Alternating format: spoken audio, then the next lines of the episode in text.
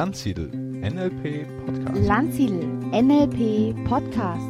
Landsiedel NLP Podcast. Herzlich willkommen zu einer neuen Folge des Landsiedel NLP Podcasts. In dieser Folge möchte ich dir eine ganz spezielle NLP-Technik äh, vorstellen, wegen der ist NLP anfangs oft in Verruf geraten, aber die Technik funktioniert wirklich wunderbar. Ähm, es ist die sogenannte Phobie-Technik.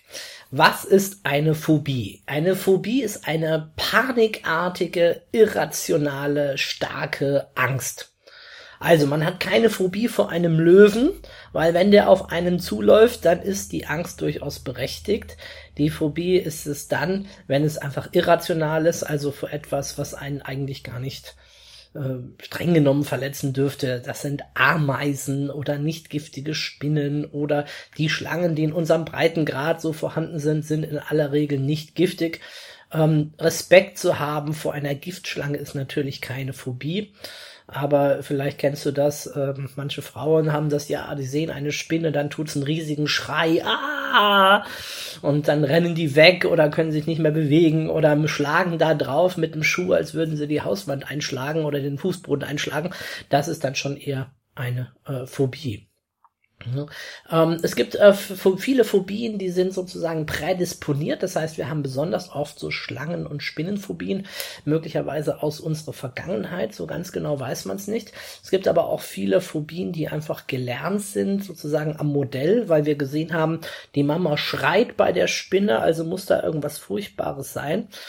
Ähm, oder ähnliches. Ne? Also es gibt äh, Tieren, es gibt äh, Spritzen, es gibt ähm, Höhenphobie, Höhenangst, ne?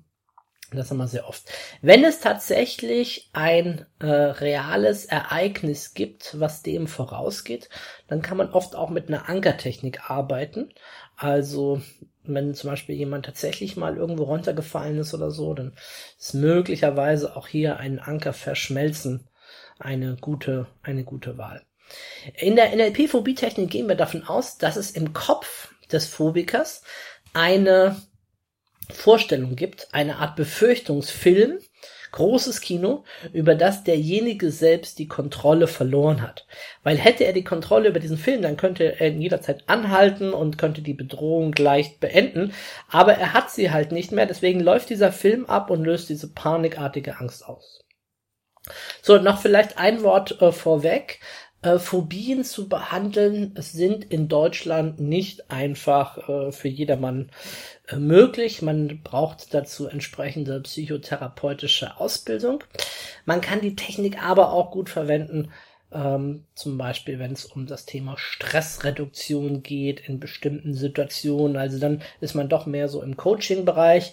Aber ich möchte darauf hinweisen, auch wenn ich euch jetzt gleich die Technik beschreibe, wie sie denn geht und ich sie auch schon sehr oft durchgeführt habe, dass äh, es dafür äh, einen rechtlichen Rahmen braucht, äh, den, den wir das auch tatsächlich dürfen. Nur man darf ja nicht einfach Psychotherapie machen in Deutschland, das sei denn, man ist Psychotherapeut oder hat zumindest als Heilpraktiker für Psychotherapie oder auch als großer Heilpraktiker entsprechend die Erlaubnis oder die Berechtigung dazu. Ja, äh, wie geht diese Technik? Ach so, aber ich wende sie auch manchmal an.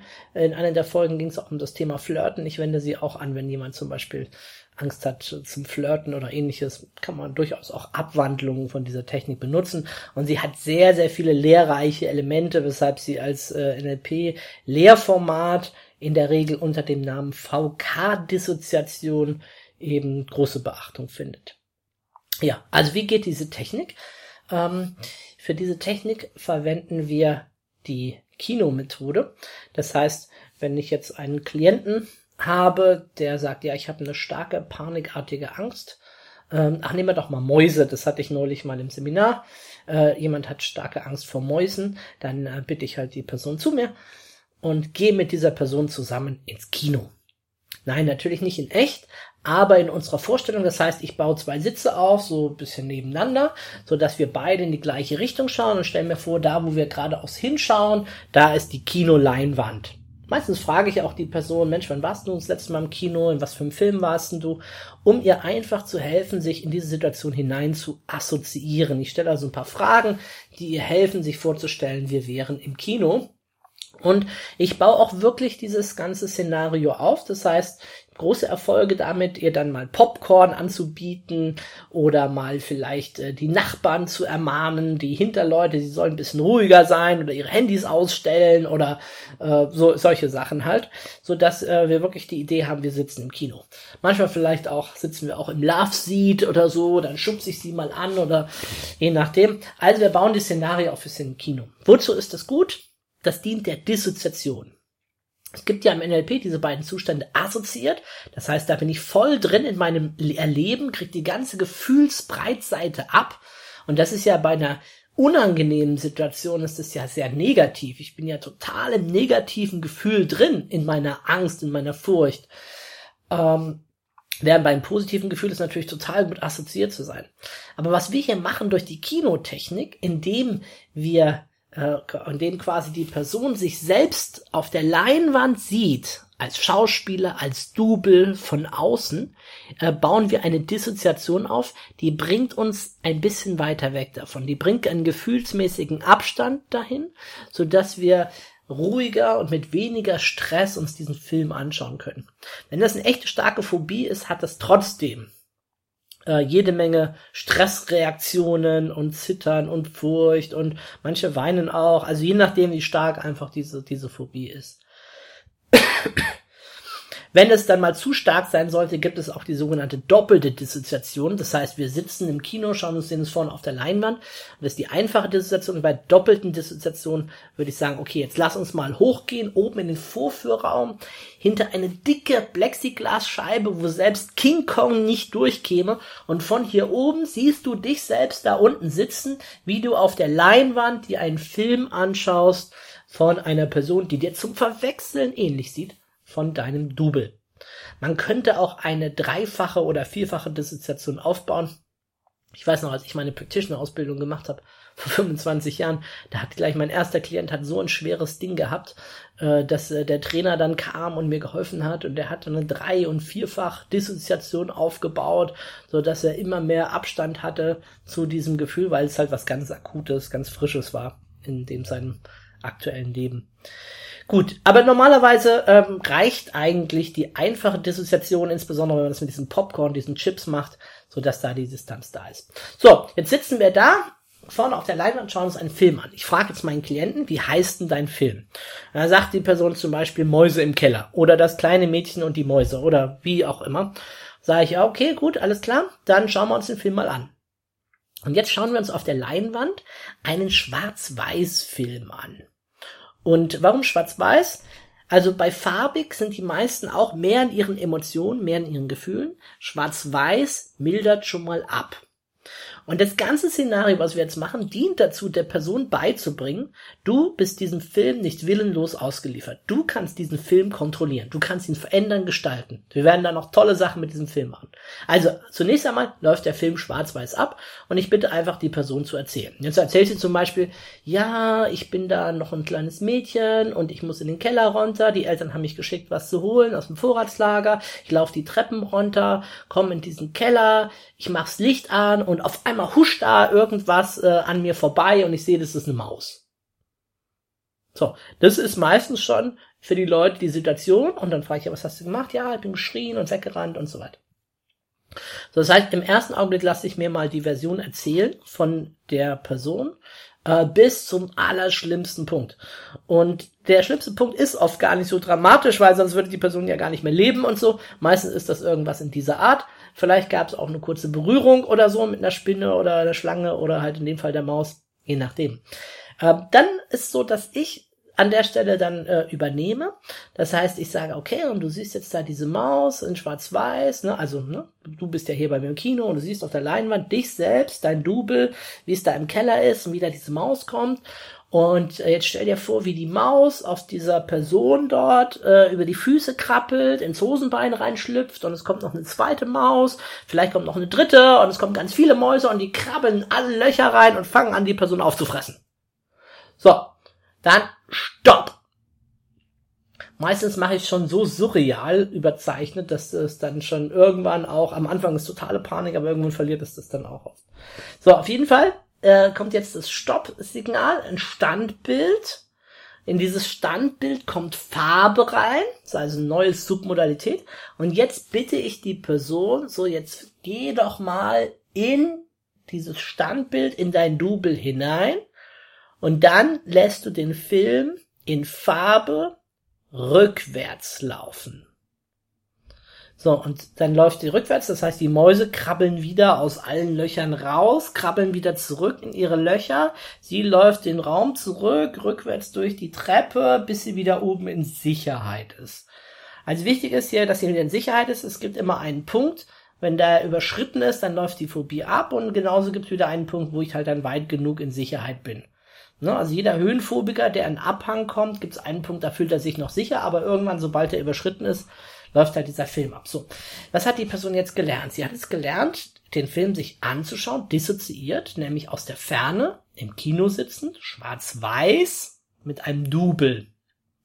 Hat dann am schlimmsten Punkt, haben wir das überzeichnet, dann ist sie reingegangen, hat ein Standbild rausgemacht, Farbe reingebracht und der Film lief rückwärts ab, bis sie wieder in Sicherheit war. Diese ganze Geschichte, die wiederholen wir jetzt noch einige Male Je nachdem, 10 mal, 15 mal, es kommt ein bisschen drauf an. Äh, dazwischen reiße ich ein bisschen meine Witze mit dem Kino und natürlich alles immer sehr respektvoll. Also wenn ich merke, jemand hat gerade voll die Panik neben mir, dann äh, halte ich mich ein bisschen zurück, versuche aber trotzdem sie da rauszureißen. Und meistens haben wir da eine ganze Menge Spaß dabei, so dass sie diesen Film sich wirklich gut anschauen kann. Und äh, jetzt geht's im, dem, ähm, im Laufe der Zeit geht's ihr immer besser, so dass irgendwann, wenn der Film abläuft, danach sie sagt, ja und, was ist jetzt da? Und ich sage, ja, super, jetzt sind wir an dem Punkt. So, und dann äh, kann man noch einen Test machen. Und der Test ist entweder einfach in der Vorstellung. Stell dir vor, du müsstest jetzt in den Keller runtergehen. Wie geht's dir dann? Oder du würdest jetzt eine Maus begegnen. Wie wäre das dann für dich? Manchmal machen wir vielleicht auch noch eine zweite Situation. Ich hatte mal eben eine Klientin, die äh, sagte dann, ja, wenn mein Cabrio offen steht, dann glaube ich auch immer, da sind Mäuse drin und so. Dann haben wir es halt mit dem Cabrio auch nochmal gemacht. Äh, auf jeden Fall, bis sie diese Situation sich halt einfach gut anschauen kann und die totale Kontrolle über diesen inneren Film hat. Die zweite Möglichkeit, das zu testen, ist in echt. Das heißt, ich bin schon mit Leuten danach dann eine Feuerleiter rauf und runter gelaufen bei Hochhäusern, wenn die Höhenangst hatten. Oder wir sind in den Keller gegangen und haben Spinnen gesucht und all diese Dinge. Ich kriege manchmal Bilder von Teilnehmern, die halt dann monsterhohe Rolltreppen gefahren sind oder die dann geflogen sind, wenn sie das jahrelang nicht gemacht haben. Man musste mal überlegen, was für eine große Einschränkung das ist, wenn jemand eine Flugphobie hat, zum Beispiel. Wenn er nicht fliegen kann, äh, noch nie in seinem Leben in Urlaub geflogen ist oder wenn er nicht ins Wasser geht, äh, selbst wenn es ein Binnengewässer ist, ein kleiner See oder so, das Freibad, weil er Angst hat, da könnten Haifische sein oder so, vielleicht ein bisschen zu viel James Bond oder der weiße Hai geschaut oder so, ne? Ah, James Bond sind ja die Piranhas, ne? Die da in dem Becken da rumschwimmen. Auf jeden Fall ganz panikartige Angst und jetzt plötzlich befreit davon ist natürlich ein riesen, riesen Luxus, wirklich eine tolle Sache, äh, so fürs Leben. Also diese Phobie-Technik hat sich in der Praxis als äußerst wirkungsvoll herausgestellt. Manchmal kombiniere ich sie auch noch mit einer Ankertechnik. Das heißt, ganz am Anfang, wenn der Klient kommt, neben mir auf dem Stuhl sitzt im Kino, dann äh, bringe ich ihn vielleicht auch mal zum Lachen, vielleicht gerade über den Smalltalk vom Kino oder über meine Chips oder über meinen Love Seat oder so. Und dann anker ich die Person gleich dabei, so dass wenn wir dann später in die schlimmen Szenen reingehen, ich vielleicht sogar die Hand auf ihrer Schulter habe und diesen Anker auslöse, der für sie steht für ähm, für Lachen oder manchmal auch für Stärke Ne? Im Grunde ist das, wenn man es so macht, dann auch noch neben der Phobie-Technik, die sonst rein visuell abläuft, auch noch ein Anker verschmelzen, was dann da gleichzeitig äh, stattfindet. Ich habe mal eine Demo gesehen von Tony Robbins, einer meiner Mentoren, amerikanischer Erfolgstrainer, der mit der Schlangenphobie gearbeitet hat und der hat vor allen Dingen eben ähm, neben dieser Filmtechnik mit einer Ankertechnik gearbeitet, hat sie nämlich immer zum Lachen gebracht und diesen Anker gehalten, so dass sie nachher, wenn sie die Schlange gesehen hat, dann immer angefangen hat zu lachen. Und der hatte dann natürlich, das ist halt sehr ähm, showmäßig, sehr gut gemacht, äh, dann auch tatsächlich eine Schlange im Studio, die sie dann auf den Arm genommen hat, mit der sie dann rumgelaufen ist oder sich um, um den äh, Hals gelegt hat. Das schon sehr beeindruckend. Was halt äh, wichtig ist, auch ist hier einfach noch einen Ökologie-Check auch zu machen. Ne? Was sind ja die Konsequenzen, wenn ich diese Angst, diese Phobie loswerde? Werde ich dann unvernünftig? Hole ich mir dann Spinnen, Schlangen, sonst was in mein Bett? Oder setze mich allzu großen Höhen aus, ohne mich abzusichern? Also da muss man einfach nochmal auch wirklich gut nacharbeiten. Ähm, sonst gibt es dann hinterher böse Stimmen über NLPler, die Leute dazu gebracht hätten, dass sie auf Häuserdächern spazieren gehen, ohne sich abzusichern. Also das ist äh, wichtig, da eben auch Sorge dafür zu tragen, dass äh, derjenige es dann auch nicht übertreibt. Ich meine, die meisten Phobiker haben ihr Problem nicht erst seit kurzem.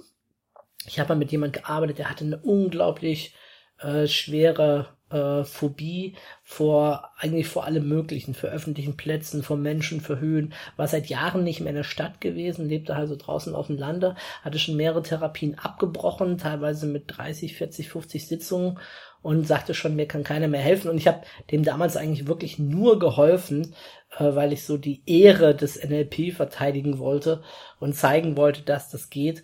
Und äh, bin dann tatsächlich mit ihm, haben so ungefähr zwei Stunden gearbeitet und sind dann tatsächlich mit dem Auto in die Stadt gefahren und er ist also im vorbesetzten Hochhaus, äh, Hochhaus, sag ich schon, Kaufhaus rumgelaufen und Rolltreppen rauf und runter zwischen den Menschen, das, was er sich einfach über zehn Jahre lang äh, vorher nicht mehr zugetraut hat, hat er dann gemacht. An diesem einen Tag hat er so viele Dinge gemacht wie in den letzten zehn Jahren äh, zuvor nicht mehr unter Menschen.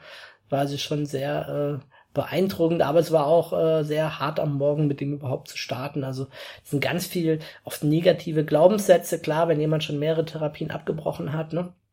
Und dann kommt jemand und sagt, hier, äh, wir schaffen das. Normalerweise Phobie-Technik dauert vielleicht eine halbe Stunde, bei dem habe ich jetzt wirklich ein bisschen länger gebraucht, weil wir auch ein intensives Vorgespräch hatten und äh, ich einfach auch ganz sicher gehen wollte, dass es, äh, dass das äh, klappt äh, da mit ihm. Ähm, ne, und dann kommt jemand daher und sagt, hier, das geht in zwei Stunden weg und dann kannst du das ja fast nicht glauben. Also es ist ja fast nochmal eine eigene Intervention, erstmal mit diesem Glaubenssatz zu arbeiten, weil sonst sabotiert er das. Ne? Die Technik an sich ist recht einfach, habe ich ja beschrieben und geht ziemlich schnell. Aber wenn jemand dann nicht dran glaubt äh, oder im Gegenteil, er glaubt, dass es nicht funktionieren wird, dann wird es natürlich schwierig. Also dann ist diese innere Einstellung etwas, woran ich dann auch arbeiten muss. Aber da gibt es ja im NLP auch eine ganze Reihe von Techniken, mit der ich an einschränkenden Glaubenssätzen arbeiten kann. Ja, ich hoffe, du hast Spaß gehabt in dieser Folge, hast ein bisschen verstanden, wie die Phobie-Technik funktioniert. Äh, wie gesagt, äh, probier sie aus als Stressmanagement-Technik, vielleicht nicht wirklich mit echten äh, Phobien oder ähnlichen Dingen, es sei denn, du bist Psychotherapeut oder auf diesem Gebiet bewandert, oder es ist deine eigene, dann kannst du sowieso machen, was du willst, weil dich ja sonst niemand verklagt. Äh, bitte mich aber auch nicht verklagen. Ähm, sonst habe ich eine Phobie irgendwann vor Podcasts und das wär, wollen wir doch gar nicht, sonst gibt's ja gar keine weiteren Folgen mehr. Also, setz es ein bei harmlosen Themen als Stressmanagement-Technik und dann hab viel Spaß dabei mit dieser ganz klassischen NLP-Submodalitäten-Technik. Viel Spaß und bis zum nächsten Mal.